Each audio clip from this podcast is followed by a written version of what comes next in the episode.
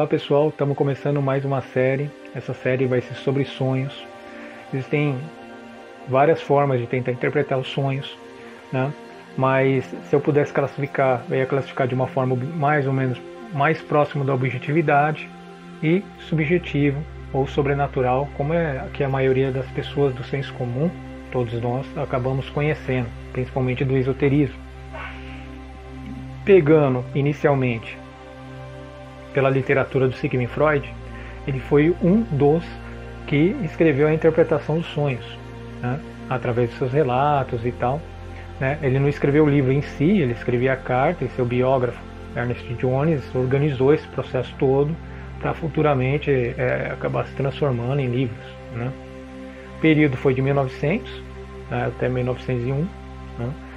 E é muito interessante que ele tenta é, provar de forma, vamos dizer assim, técnica, como há uma possibilidade de interpretar os sonhos para uma possível cura de algum problema psicológico. Mas antes de tudo isso, tentar explicar que assim serão vários vídeos, né? Porque vou tentar descrever toda a literatura, tem aproximadamente 300 páginas. Vou tentar compilar tudo isso para vocês. Para quem está chegando agora, se inscreva no canal, dá um joinha, né? E para quem já conhece o canal, espero que aproveitem bastante. Então vamos lá.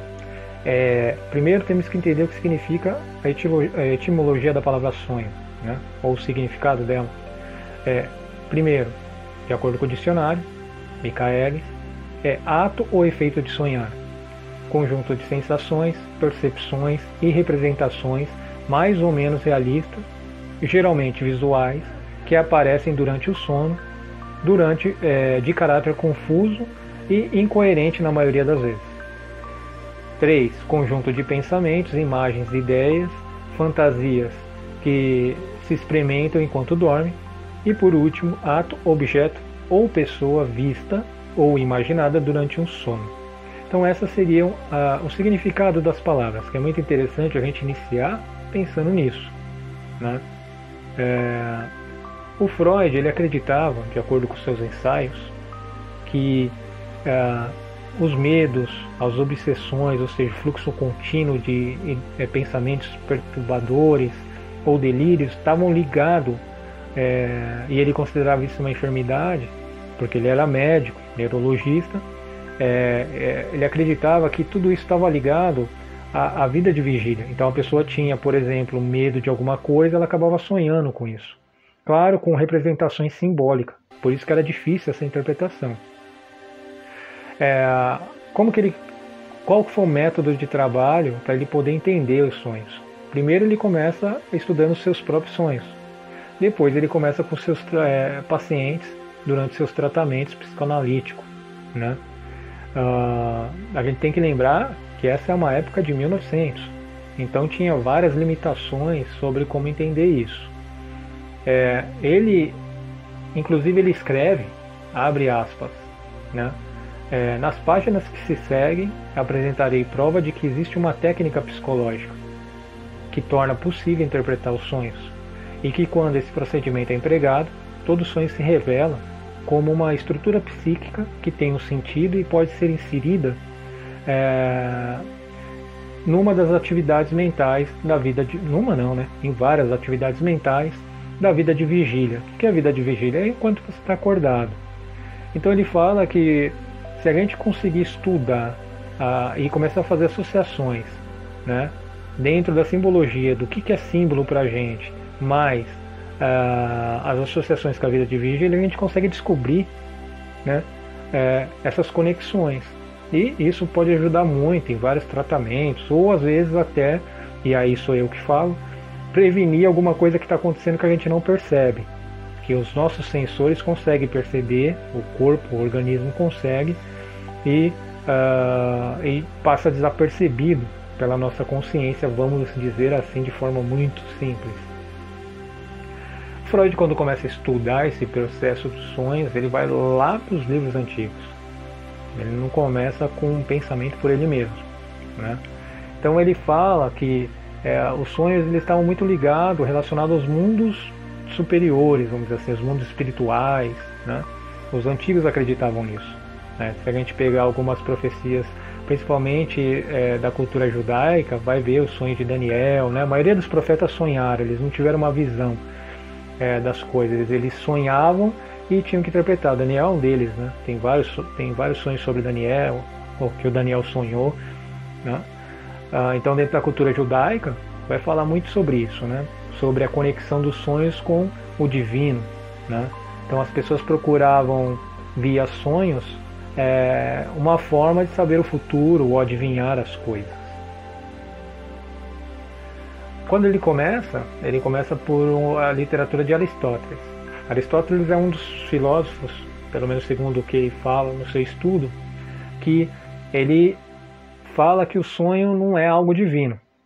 Né? Ele, ele vai acabar falando que os sonhos é, define esses sonhos como uma atividade mental de quem dorme, na medida de quem está é, em que esteja adormecido. Né? Então, é, em outras palavras, não, não, são manifestações sobrenaturais para Aristóteles. Né?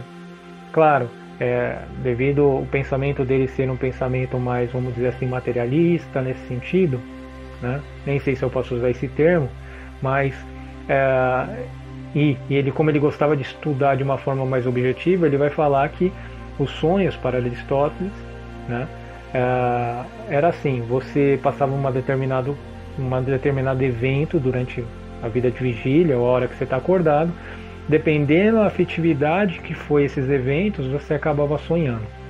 Né? Ele também vai para, vou tentar pronunciar da forma mais ou menos certa, né? que é Ardemidorus de Daudes. Né?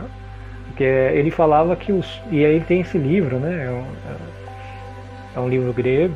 E aí ele vai falar que os sonhos eram divididos em duas classes. Deixa eu até puxar aqui para o lado para vocês verem. Então, suponham-se que é, uma classe fosse influenciada pelo presente e pelo passado. Então a pessoa sonhava coisas que estão tá acontecendo no presente e, e coisas do passado. E a outra era uma classe supostamente que determinava o futuro. Esse foi um dos que também estudou né, e bem conhecido dentro do que a gente pode falar é, sobre os sonhos, que era o Ardêmios. E então o que, que acontece? É, a literatura do Freud ela vai começar a é, explicar melhor nos próximos capítulos. Né?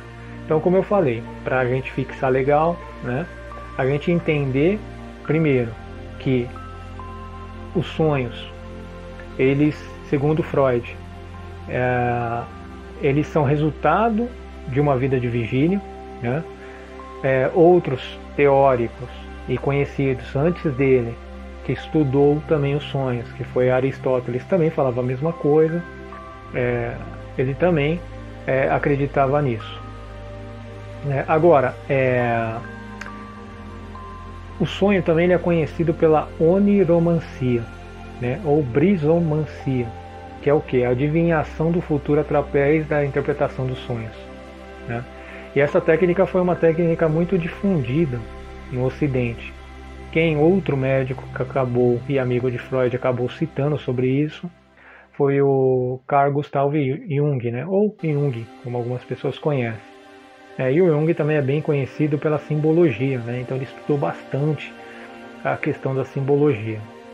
Então é isso, pessoal. É, só para recapitular, todos nós então, segundo a literatura, a, se a gente conseguir entender a literatura do Freud, se a gente conseguir entender o que está acontecendo na vida enquanto a gente está acordado, mais as afetividades que está acontecendo, há uma possibilidade muito grande da gente começar a ter sonhos sobre isso a gente entendendo a representação simbólica desses sonhos, a gente consegue resolver esses problemas que está, é, vamos dizer assim, causando transtornos, ora psicológico, talvez ora, vamos dizer assim, é, comportamental em nossa vida social.